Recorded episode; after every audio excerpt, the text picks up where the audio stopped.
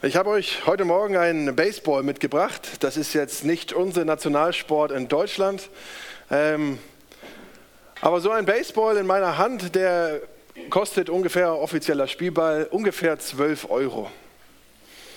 In der Hand von, jetzt muss ich gucken, wie er heißt, Shohei Otani, ist nicht meine Sportart, aber vielleicht kennen ihn einige von euch, denn er ist der Sportler mit dem bestdotiertesten Vertrag. 700 Millionen verdient er in diesem einen Vertrag, den er hat. Wenn er diesen Ball in der Hand hat, ist er um ein Vielfaches mehr wert. Das könnten wir auch mit anderen Dingen durchspielen. Zum Beispiel, wenn ich einen Basketball in den Händen hätte, dann wäre der vielleicht 20 Euro wert. Wenn Michael Jordan den in den Händen hält, ist es um ein Vielfaches mehr wert. Vielleicht Millionen. Oder Tennisschläger. Wenn ich einen Tennisschläger in der Hand halte, dann ist der ähm, ja gar nichts wert, weil ich kein Tennis spielen kann. Aber wenn Roger Federer ihn in den Händen hält, ergibt das einen der besten Tennisspieler der Welt. Es ist entscheidend, wer diesen Schläger oder wer diesen Ball in den Händen hält. Wenn ich zwei Fische und fünf Brote in den Händen halte, dann ergibt das ein paar Sandwiches. Hat Gott zwei Fische und fünf Brote in Hand, versorgt er damit Tausende von Menschen. Es ist entscheidend, wer es in seinen Händen hält. Wenn ich ein paar Nägel in meinen Händen halte, ergibt das vielleicht ein Vogelhäuschen oder so. Wenn Jesus Christus die Nägel in seinen Händen hält, ergibt das die Rettung für diese Welt. Es ist entscheidend, in wessen Händen sie sind. Es ist entscheidend, wessen Hände im Spiel sind. Und so ist es das Beste, wenn wir unsere Anliegen, unsere Sorgen, unsere Ängste, unsere Hoffnung, unsere Wünsche, unsere Familie in Gottes Hand legen. Warum? Weil es entscheidend ist, in wessen Händen es liegt. Und ich habe gedacht, das ist eigentlich ein Bild für die Lebensgeschichte von Ruth. Wir befinden uns mittendrin in dieser Geschichte von Ruth die eine richtungsweisende Entscheidung in ihrem Leben trifft, mit Naomi nach Bethlehem zu gehen. Sie geht ins Ungewisse, aber sie sagt, ich gehe mit dir. Dein Volk ist mein Volk und dein Gott ist mein Gott. Sie geht ohne das, das Land überhaupt zu kennen. Noomis Gott ist jetzt auch ihr Gott, ganz nach dem Motto, besser im Elend beim Gott Israel als zu Hause bei diesen anderen Göttern der Moabiter. Es ist entscheidend, in wessen Hände wir unser Leben legen. Ja, und so sind wir seit einigen Wochen drin in dieser Predigtreihe zum Thema Ruth, in dieser Lebensgeschichte. Die fünfte Predigt, heute der letzte Teil vom vierten Kapitel. Und was für eine Geschichte. Ich weiß nicht, ob ihr alle Predigten mitgehört habt, ob ihr das verfolgt habt. Vielleicht ist dir eine Predigt entgangen, vielleicht die ganze Serie. Ich fasse noch einmal kurz zusammen, was eigentlich passiert ist. Eine Geschichte, die eigentlich alles hat, was eine gute Geschichte braucht, sage ich mal. Hollywood hätte sie verfilmen können. Oder hat es vielleicht auch schon, ich weiß nicht. Da ist zunächst einfach mal ein glückliches Ehepaar. Da ist Eli Melech mit seiner Frau Noomi. Und sie bekommen zwei Söhne. Aber dann kommt es zu einer herausfordernden Situation, zu einer Entwicklung in Bethlehem, dass sie fliehen müssen. Das ist Hungersnot. Es drängt sie zu einer Entscheidung zu gehen und sie treffen eine schlechte Entscheidung. Sie gehen nach Moab, ins Feindesland. Beim Auszug aus Ägypten war es das, die letzte Station, bevor sie ins verheißene Land kamen und sie gehen zurück in die Wüste. Dort heiraten die Söhne moabitische Frauen, auch eine Entscheidung gegen Gottes Gebot und die Geschichte geht immer weiter den Bach runter, kann man sagen. Die drei Männer, Elimelech und seine zwei Söhne, sterben. Und Naomi steht als Witwe in einem fremden Land eigentlich mit dem Rücken zur Wand. Damals als Witwe kaum eine Perspektive. Zehn Jahre waren sie in Moab. Und jetzt? Und dann kommt die Botschaft, dass es wieder Brot in Bethlehem gibt, dass der Herr sein Volk versorgt. Und Naomi bricht noch einmal auf, zieht los und auf diesem Weg zurück in ihr Land spricht sie ihre Schwiegertöchter frei davon, dass sie sich um sie kümmern müssen und sagt, ich gehe alleine. Und Ruth sagt, ich gehe mit. Dein Volk ist mein Volk und dein Gott ist mein Gott. Und angekommen in Bethlehem ist es nicht alles rosig, sondern sie brauchen eine Grundlage zum Leben. Und, und Ruth macht sich auf, es ist Ernte und sie fängt an zu sammeln. Den ganzen Tag Getreidekörner, die bei der Ernte liegen geblieben sind. Naomi ist zu Hause, sie ist alt geworden, sie ist verbittert. Aber Ruth geht los. Zufällig, zufällig, doppeltes zufällig, schreibt die Bibel, kommt sie auf das Feld von Boas. Er ist der Besitzer und wird auf diese junge Frau aufmerksam und sagt zu seinen Leuten, wer ist sie und kümmert sich um sie, sorgt für Sicherheit, lasst ein bisschen mehr liegen. Und als Ruth dann zu Naomi zurückkommt nach dem Arbeitstag, erkennt Naomi, das ist ein Verwandter. Er ist ein Löser. Er könnte unser Erlöser sein. Und Naomi wird wieder aktiv. Gott scheint am Werk zu sein und es gibt ihr Hoffnung. Er scheint sie nicht vergessen zu haben. Und sie schmiedet den Plan, dass Ruth sich bei Nacht zu Boas Füßen legt, ihm einen Heiratsantrag macht. Und Ruth macht sich bereit, macht sich schick, um loszuziehen.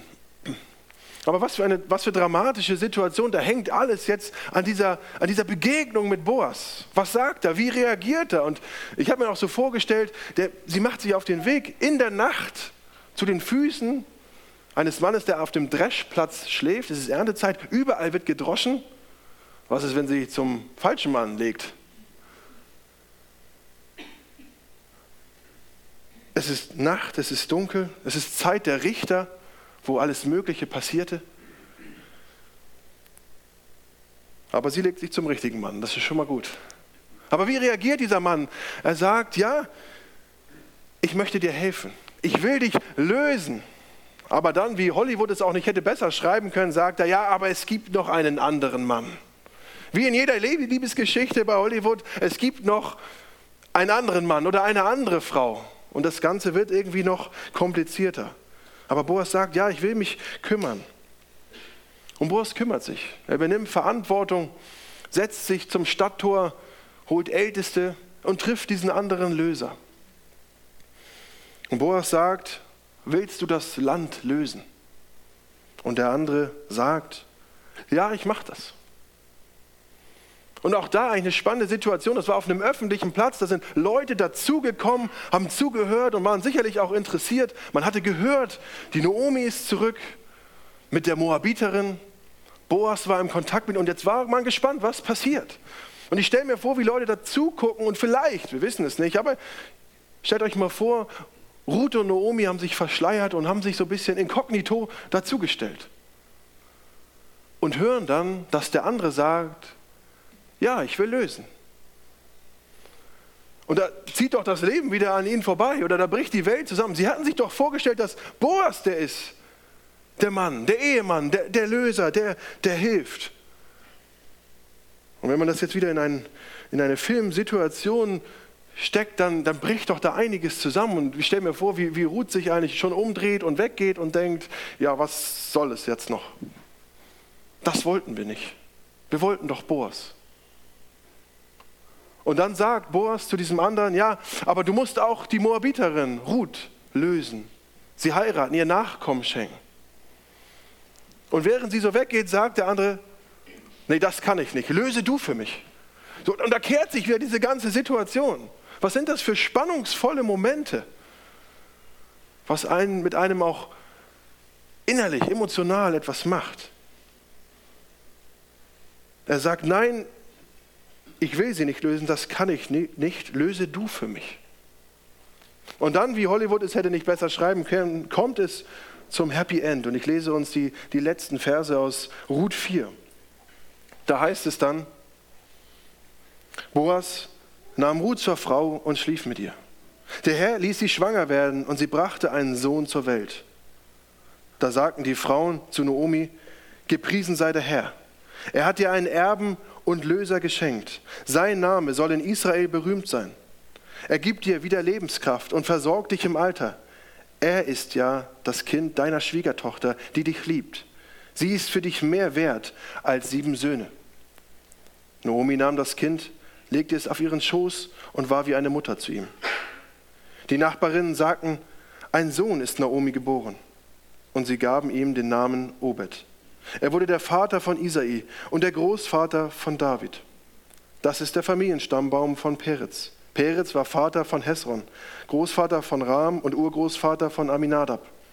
Die Linie lässt sich weiter verfolgen über Nachschon, Salmon, Boas und Obed bis zu Isai. Isai schließlich war der Vater von David. So endet die Geschichte. Und ich habe drei Punkte. Und der erste ist der Höhepunkt. Es ist doch letztendlich der, der höchste Höhepunkt, der diese Geschichte noch erreichen kann. Das Paar heiratet. Ende gut, alles gut, möchte man fast sagen. Der Herr ließ sie schwanger werden und die Frauen sprechen dazu einander, gepriesen sei der Herr. Wenn wir das hier nochmal lesen, wie die Frauen miteinander reden, da heißt es, da sagten die Frauen zu Naomi, gepriesen sei der Herr. Er hat dir einen Erben und Löser geschenkt, sein Name soll in Israel berühmt sein. Er gibt dir wieder Lebenskraft und versorgt dich im Alter. Er ist ja das Kind deiner Schwiegertochter, die dich liebt. Sie ist für dich mehr wert als sieben Söhne. Der Herr ist am Wirken. Der Herr hat es getan. Und auch Ruth, Ruths, Ruths Liebe wird hier hervorgehoben. Sie ist für dich mehr wert als sieben Söhne. Vielleicht ein bisschen ein eigenartiges Bild in unserer heutigen Zeit. Aber sieben war die, in der Bibel die, die Zahl der Vollkommenheit. Sieben Söhne tragen dann auch den Namen weiter der Familie. Also sieben Söhne sind der, der Inbegriff für eine vollzählige Familie. Und nun sagen sie, Ruth ist für dich mehr wert als sieben Söhne. Es ist der Ausdruck, dass diese Geschichte nicht besser hätte enden können. Dass sie mitging und was sie alles tat. Und so möchte ich nochmal einen Blick werfen auf Ruth, auch in dieser ganzen Geschichte. Denn es geht oft um Elimelech, um die Reaktion Noomis, wie sie zurückkehrt. Es geht um Boas, der Löser. Und Ruth kommt immer nur so am Rande und läuft irgendwie so mit. Tritt nicht so stark und so dominant auf. Aber sie versorgt ihre Schwiegermutter, tut, was sie sagt. Aber nicht so machtvoll oder, oder filmreif, sondern eher unscheinbar. Und doch ist dieses ganze Buch nach ihr benannt, der Moabiterin, der Fremden. Und sie zeigt eigentlich die echten Eigenschaften einer Israelitin. Das beginnt zum Beispiel damit, dass sie ihre Heimat verlässt. Und das erinnert genau an die Situation auch, wo Abraham von Gott aufgerufen wird, sein Land, seine Verwandtschaft zu verlassen und in ein Land zu gehen, das der Herr ihm zeigen wird. Und auch sie verlässt auf die Botschaft Gottes hin, dass es wieder Brot gibt und der Herr versorgt ihr Land. Dann wandte sie sich ab von, von den Göttern Moabs und fand Zuflucht unter den Flügeln des Gottes Israels, wie es in Kapitel 2 heißt. Und das in einer Zeit, wo die Israeliten sich den Göttern Moabs zuwandten.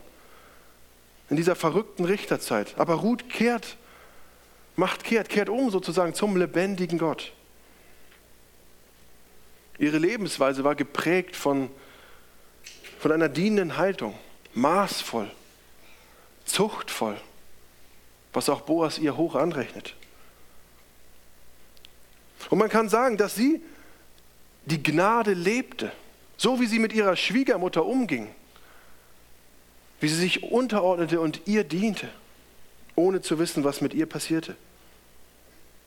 Und gleichzeitig lebte sie auch von dieser Gnade. Es heißt im zweiten Kapitel, lass mich Gnade finden vor deinen Augen, sagt sie. Und das ist die gleiche Bitte, die Mose vor Gott ausspricht, als das Volk sich von Gott abgewandt hatte. Auch Mose sagt das. Lass mich Gnade finden vor deinen Augen. Und ihre Antwort an Naomi im dritten Kapitel lautet, alles, was du mir sagst, will ich tun. Und dann macht sie sich auf und geht zu Boas. Und es erinnert auch an diesen Bundesschluss Israels mit Gott. Da sind auch diese Worte zu finden. Alles, was du Gott sagst, wollen wir tun. Doch Israel als Volk hält sich nicht daran, aber Ruth tat es, geht diesen Weg im Gehorsam. Und als Fremde und, und, und Witwe fügt sie sich in die Gebote Israels ein und und bittet Boas um Lösung. Man könnte noch viel mehr sagen zu Ruth, aber diese Frau in dieser Umgebung, in diesen herausfordernden Situationen, wie sie kaum herausfordernder sein können, diente ihrer Umgebung und ging auf den Wegen Gottes. Und dann endet diese Geschichte mit diesem Vers 16. Naomi nahm das Kind, legte es auf ihren Schoß und war wie eine Mutter zu ihm. Was ein Bild. Naomi, die alles verloren hatte, trägt nun ein Enkelkind auf ihrem, auf ihrem Schoß, auf ihrem Arm. Ein schönes Schlussbild eigentlich für so einen Film, für so eine Geschichte. Aber diese Geschichte hatte auch einige Wendungen. Und es ist jetzt immer schon wieder durchgeklungen. Und was für Wendungen? In meiner ersten Predigt hatte ich gesagt, dass drei Dinge für die Israeliten von sehr hoher Bedeutung waren. Das waren einmal äh, die, war das Land, die Nachkommen und der Segen. Das war nämlich das, was Gott selbst zu Abraham gesagt hatte. Und wir lesen das im ersten Buch Mose Kapitel 12. Geh aus deinem Vaterland, verlass deine Verwandtschaft, geh aus deines Vaters Haus in ein Land, das ich dir zeigen werde. Land. Land war wichtig. Und dann, ich will dich zu einem großen Volk machen, ich will dich segnen und dir einen großen Namen machen und sollst ein Segen sein. Nachkommen, Name. Das war wichtig und das ist in den letzten Predigten immer wieder durchgekommen. Es brauchte einen Namensträger. Und das beides zusammengenommen ist, sind der Segen. Das hatte Gott Abraham zugesagt. Und jetzt am Ende ist das alles eingetreten und es hört sich so, so schön an, so vollkommen. Wir hätten es nicht besser schreiben können. Eine schöne Geschichte, aber mit Wendungen. Vom, vom Leben zum Tod und vom Tod wieder zum Leben. Der Verlust von Mann und Söhnen und dann hin zu einem neuen Nachkommen. Von der Verzweiflung zur Hoffnung. Es gibt wieder Brot, der Herr versorgt. Von Trauer zur Freude. Von der Bitterkeit zum Jubel. Ihr erinnert euch an Naomi, die kam zurück aus dem Land Moab und sagt, nennt mich nicht mehr Naomi, nennt mich Mara, die Bittere. Der Herr hat mich bitter werden lassen. Sie, sie nimmt es an als ihre Identität. Ich bin nur noch bitter. Das bin ich. von der Bitterkeit zum Jubel. Eine Geschichte von der Leere zur Fülle. Sie kommt zurück und sagt, mit vollen Händen bin ich gegangen, mit leeren kehre ich zurück. Und nun trägt sie diesen, dieses Enkelkind auf ihren Schultern wie ihr eigenes Kind. Vom Verlust zum Gewinn. Es ist eine Geschichte mit unglaublichen Wendungen. Und ich weiß nicht, wie es in deinem Leben aussieht oder was für Wendungen sich da auch gerade abspielen. Ob da Jubel ist oder ob da Bitterkeit ist, ob da Verzweiflung ist oder Hoffnung.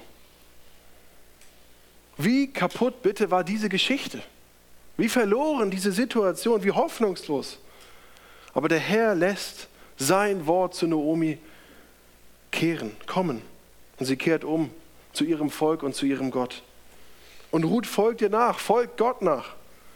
Selbst die Fremde, die Moabiterin, die eigentlich gar nicht dazugehört. Selbst für die gibt es Hoffnung. Und was ein Spannungsbogen. Und dann endet die Geschichte hier in Vers 17. Die Nachbarinnen sagen, ein Sohn ist Naomi geboren. Und sie gaben ihm den Namen Obed. Ein bekannter Klang, dieser Vers, der uns auch an eine andere Geschichte der Bibel erinnert, nämlich auch an Jesus. Aber hier deutet er es erstmal auf was anderes hin. Er wurde der Vater von Isai und der Großvater von David. David, der größte und wichtigste König. Und wir sind noch in der Richterzeit. Es gab noch gar keine Könige, aber einen Ausblick, dass aus dieser Familie, von dieser Fremden, von dieser Moabiterin, dass sie sich einreiht in die Vorfahren von David. Ein Mann nach dem Herzen Gottes. Und dann kommt das Ende, der, der Abspann, könnte man sagen. Und so habe ich auch den dritten und letzten Punkt genannt. Der Abspann hier, Vers 18. Und das ist die Familiengeschichte. Die sind noch beteiligt, sozusagen. Das ist der Familienstammbaum von Peretz. Peretz war Vater von Hezron, Großvater von Ram und Urgroßvater von Aminadab. Und die Linie lässt sich weiter verfolgen über Nashon, Salmon, Boas und Obed bis zu Isai. Isai schließlich war der Vater von David. Aber es geht hier nicht nur um eine Familiengeschichte. Die, diese Aussage, das ist die Familiengeschichte oder wie Luther schreibt, das ist das Geschlecht, finden wir nur an wenigen Stellen in der Bibel. Und es, es ist immer eine Eingliederung in die größere Heilsgeschichte, in die Geschichte von Abraham über seine Kinder Isaak, Jakob und jetzt über Ruth bis hin zu David. Und trotz dieser doch herausfordernden Linie mit der Moabiterin und dieser krummen Lebensgeschichte mit Verlust und allem, was dazugehört, lässt Gott den König David und dann auch den König Jesus aus dieser Linie hervorkommen. Wir lesen diesen Stammbaum auch in Matthäus 1, der dann bis auf Jesus kommt. Jesus Christus, der Gott, wird Mensch. Er ist uns nahe. Er hat das Recht, uns zu lösen. Als Gott gekommen in die Welt, um den Mensch zu erlösen. Und so heißt es das auch in, oh, in Markus 10. Denn auch der Menschensohn ist nicht gekommen, dass er sich dienen lasse, sondern dass er diene und sein Leben gebe als Lösegeld für viele. Er hatte nicht nur die Macht zu lösen, sondern er tut es auch. Nicht wie dieser andere Mann am Stadttor, der lösen hätte können und sollen, aber der sagt, nee, mach, mach du für mich. Jesus kam, um dich und mich von unserer Schuld zu erlösen. In Johannes 15 lesen wir, niemand hatte größere Liebe als die, dass er sein Leben lässt für seine Freunde. Dieser Stammbaum, der, der zielt auf Jesus hin. Und Ruth, diese Fremde, diese Moabiterin, hat doch eigentlich nichts zu suchen in diesem Stammbaum. Aber wir alle haben nichts zu suchen in diesem Stammbaum von Jesus. Aber er sucht uns. Und wir wurden aufgenommen in die Familie Gottes, in den Stammbaum Jesu. Auch obwohl wir da nichts verloren haben. Aber was für eine Geschichte. Wir sind eingeladen, Teil dieser Familie zu sein oder zu werden. Und so dürfen wir auch wie Ruth erkennen, dass wir Gnade brauchen. Wir dürfen umkehren von, von anderen Wegen, von falschen Wegen und uns auf den Weg mit Jesus machen. Mit Jesus, der der Weg ist und die Wahrheit und das Leben bis in Ewigkeit. Mit ihm dürfen wir ins ewige Leben gehen, über diesen Tod hinaus. Und Gott ist heute noch der gleiche. Und trotzdem ist nicht Lebens, jede Lebensgeschichte ein Happy End. Es geht oft durch, durch, durch Leid hindurch. Und vielleicht steckst du auch gerade mittendrin. Und diese Geschichte ist auch eine schreckliche Geschichte, eine tragische Geschichte. Mit so viel angespannten Situationen, nicht wissend, was passiert wie es weitergeht. Und so bleibt auch in unserer Welt, in unserem Leben erstmal vieles offen. Viele Fragen, Situationen, auf die wir keine Antworten finden. Und obwohl wir nicht wissen, wie sich das Leben entwickelt und wohin es letztendlich geht, wohin wir gehen und wo es irgendwie endet, so ist es auch in aller Trauer immer wieder auch gut, sich vor Augen zu führen und zu wissen, wer eigentlich der Regisseur ist. Gott ist der Regisseur. Jesus Christus. Und so heißt es auch, so schreibt David im Psalm 23, und ob ich schon wanderte im finsteren Tal, oder nach anderer Übersetzung, und ob ich schon wanderte im Tal der Todesschatten, fürchte ich kein Unglück. Weil er um Gott weiß. Und immer wieder bekommen wir Gebetsanliegen auch genannt von, von euch aus der Gemeinde und wir beten gerne dafür. Und wir wollen das auch tun als Gemeinde, zusammenstehen und, und, und Gott in den Ohren liegen.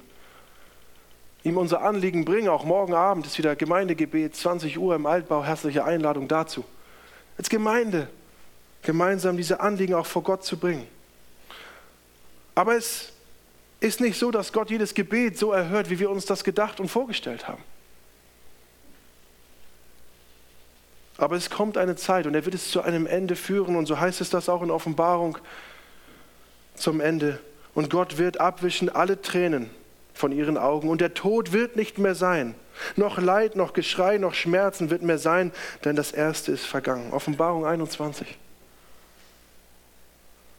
Bei allem, was passiert, ist es entscheidend, in wessen Hände wir unser Leben legen. Und vielleicht klammern wir uns an Dingen fest, an Situationen oder an Menschen und stecken auch unsere Hände in unsere Taschen und klammern uns daran. Ballen es vielleicht noch zu einer Faust, weil wir enttäuscht sind, weil wir, weil wir wütend sind. Vielleicht hast du auch deine Hände in den Taschen. Vielleicht ist deine Hand auch ja, schwitzig, vielleicht voller Angst. Aber es ist das Beste, unsere Anliegen, unsere Sorgen, unsere Ängste, unsere Hoffnung, unsere Träume, unsere Familien in Gottes Hand zu geben. Warum? Weil es entscheidend ist, in wessen Händen wir sind. Und Jesus Christus bringt Rettung für die ganze Welt bis in alle Ewigkeit. Lasst uns beten.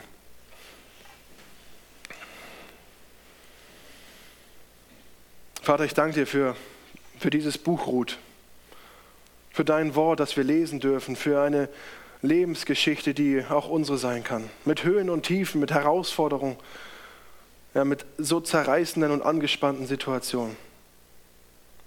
Aber ich danke dir dafür, dass ja, du sie gerufen hast und dass sie dir gefolgt sind. Und Vater, ich bitte dich darum, dass du uns auch immer wieder aufmerksam machst auf dich, dass du uns rufst, dass du uns Menschen zur Seite stellst, die uns, die uns rufen, die uns die Augen auftun, dass wir erkennen, dass wir dich erkennen und die auch wieder neu nachfolgen.